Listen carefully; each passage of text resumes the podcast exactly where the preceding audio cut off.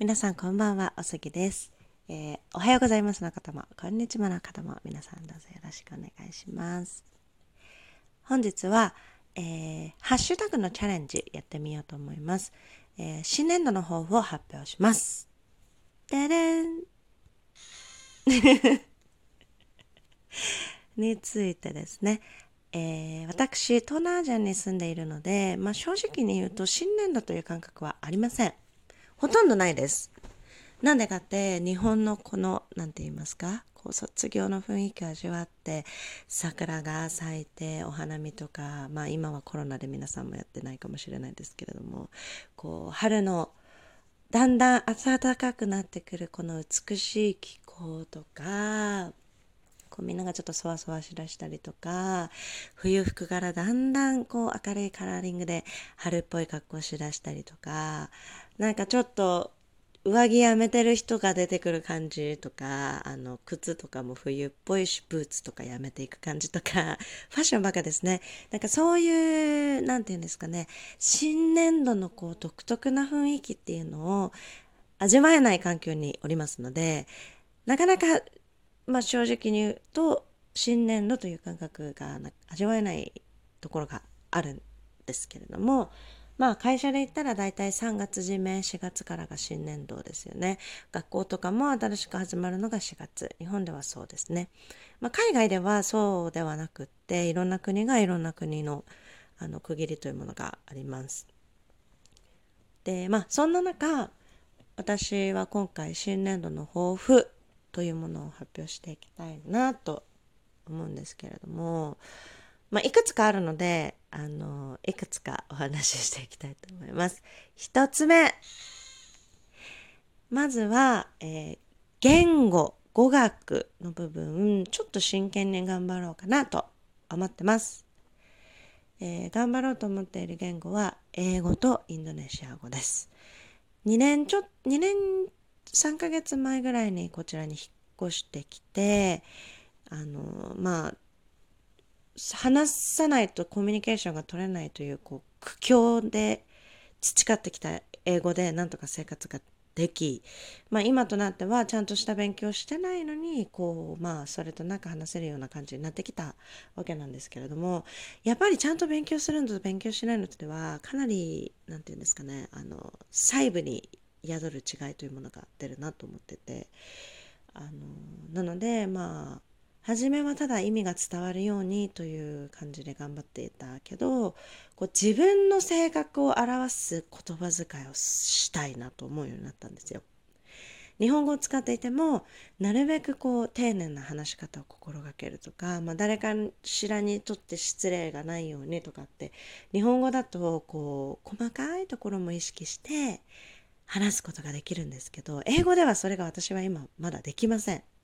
それがなんかちょっとかっこ悪いなと思って。もうすぐ30になるので、そういうこうなんかエレガントな話し方ができる英語でもっていうのをちょっと目指していきたいなと思いますので、勉強していきたいと思います。えー、抱負話しても具体的にどうやってやるかっていうのをね、ちゃんと決めてないと、抱負って発表して終わりになると思うので具体的にどうやって勉強するのか までしっかりと宣言していこうかなと思うんですけれどもまずは英語で説明されている文法の教科書をしっかりまたちゃんとやりたいなと思います。で自分のキャラクターがちゃんとこう表せるような英語の使い方をしていきたいといったからにはですよ。ネットフリックスにあの頼ろうと思います。ネットフリックスでガールズ系のドラマあの見て自分が共感できるようなストーリーもしくは自分が共感できるようなキャラクターが出てきたらその子たちが使ってるようなセリフっていうのをあの習得していきたいなと思っております。まあ地頭というか何て言うんですか英語のベースはもうできてるかなと思っているので勝手に。まあちゃんとした文法を覚えてないですけどあ覚えてないというか意識してないんですけど。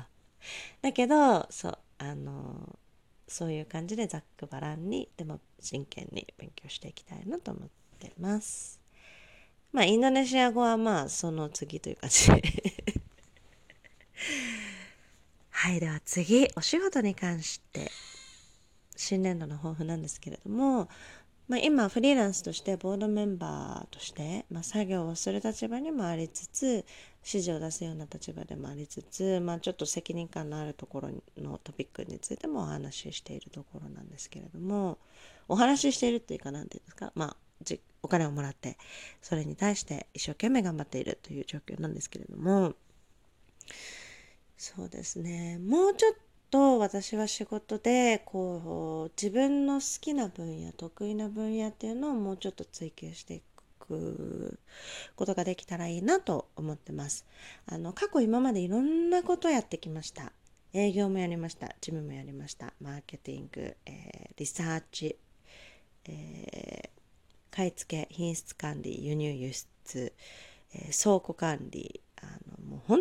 当に細かいことたくさんやりました。ヨガインストラクターもやりました。そうなると、まあ、何ですか、フライヤーのデザインとかも自分でやるし、その方法を友人たちに教えるような、まあ、講師みたいな活動もしてたし、マッサージ学んだこともあるし、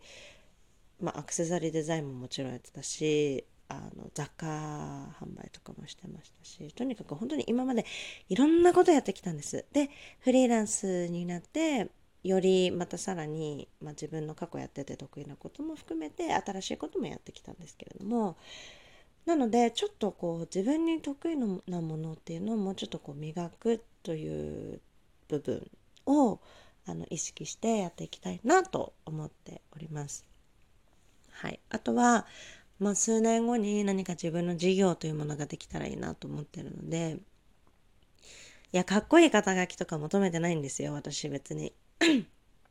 ビジネスオーナーになるという肩書きの面での目標ないし社長になりたいという目標も全くないですしでもやっぱりなんか自分が何か意識何か意思を持ってやりたいことっていうものをやりたいんですよ。すっごいアイデアたくさんあります。だけどお金がない。もう本当に思い描くものはたくさんあるんだけど時間リソース資金コンセプトとかっていうそういうなんかいろんなことを考えるとやっぱり手が止まってしまうんですよね。そういうのをこう数年後の自分がこうしっかりとやっていけるようにもう条件をしっかりと揃えてやらないという逃げ道を作れないくらいの準備を今のうちにしておきたいななんて思ってるんです。ちなみになんか私は新しいことをやりたいとしてゴミを生むようなことはしたくないんですね。だから単純にこうお洋服屋さんやるとかっていうそういうのはしたくなくて私。だってお洋服屋さんもすでにたくさんいっぱいあるじゃないですか。自分が追加で作ってもそれがもしかしたらゴミになってしまうかもしれない。そんなの嫌なんですよね。なのでまあちょっとこう地球を大切にするようなエコフレンドリーななんかこう価値のあるもの意味のあるもの何かやりたいなと思ってます。まあそれは今年度の目標からはちょっと あのずれますけどね。はい。そんな感じですかね。では次プライベート。はい。ちょっとここ最近はお仕事が大変であのかなり自分のバランスというものが今までとちょっと変わった形になっていたこともあってまあ、近くの人に迷惑をかけたこともあるなと今となっては思います。なのでこう身近な人とか家族とか日本にいる家族とか友達とかとのバランスを取れる部分というものをしっかり見つけていきたいななんて思ってます。頑張る時はね頑張らなきゃいけないんですよ。あのプラダを着た悪魔という私の大好きな映画でもあのハゲジョビのおっちゃんが言ってました自分のプライベートが崩れるぐらい仕事頑張っているということはつまり昇進の時期かもねみたいな。っていうようにやっぱりバランスが崩れるぐらい頑張ってる状態っていうのはすごく頑張ってる状態なんだと思うんですよ。だからまあ仕事ではいい何て言うんですか波が来てるというかこう、まあ、頑張れてる状態なのかなとは思うんですね。一方でプライベートが崩れてしまっては意味がないわけじゃないですか。意味がないとまでは言わないけどプライベートあってこその仕事だし仕事あってこそのプライベートでもあるから。なのでまあちょっとプライベートの部分をもうちょっと丁寧にやっていきたいななんて思ってます。はい。そんな感じでしょうかね。最後にボディ面。見た目面です。ヨガインストラクターのくせにね、結構ムチムチしてきたんです。なので、ちょっとあの体を絞っていきたいななんて思ってます。あの、ヨガという考え方の中に人と比べないっていうところがあります。でもね、あの、現代人、人と比べないなんて難しいんですよ。あの、私の大好きな Voicy の、えー、パーソナリティのワーママハルさんという方も言ってました。やっぱりね、この現代社会で他人と自分をこう並べて見ないようにするっていうのは難しいと思うんですね。なんですけど、まあ、まあ人と比べるという意味で自分の見かけをこう良くするとかっていうわけではなくもうちょっと自分に自信ありますけど自分にね私今。だけどもうちょっとこう自分に自信が持てるような感じになって自分で頑張って頑張った自分を好きになってみたいな感じ。もうちょっとこうそうポジティブでよりポジティブでいられるような自分になりたいなと思いますのでまあ自信すでに満々なんですけど。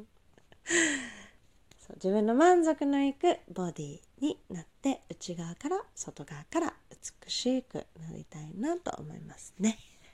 はい。以上、私の新年度の抱負でした。まあ、新年度とかあんまり意識してないような抱負だったかなと思うんですけれども、共感してもらえるようなところありましたでしょうか？なんだかこいつわけわかんないこと言ってんなぁと思ったでしょうか？酔っ払っておりませんので平常な状態で今日はお話ししておりました。皆さんも今年の新年度の抱負よかったら考えてみてください。ありがとうございました。じゃあね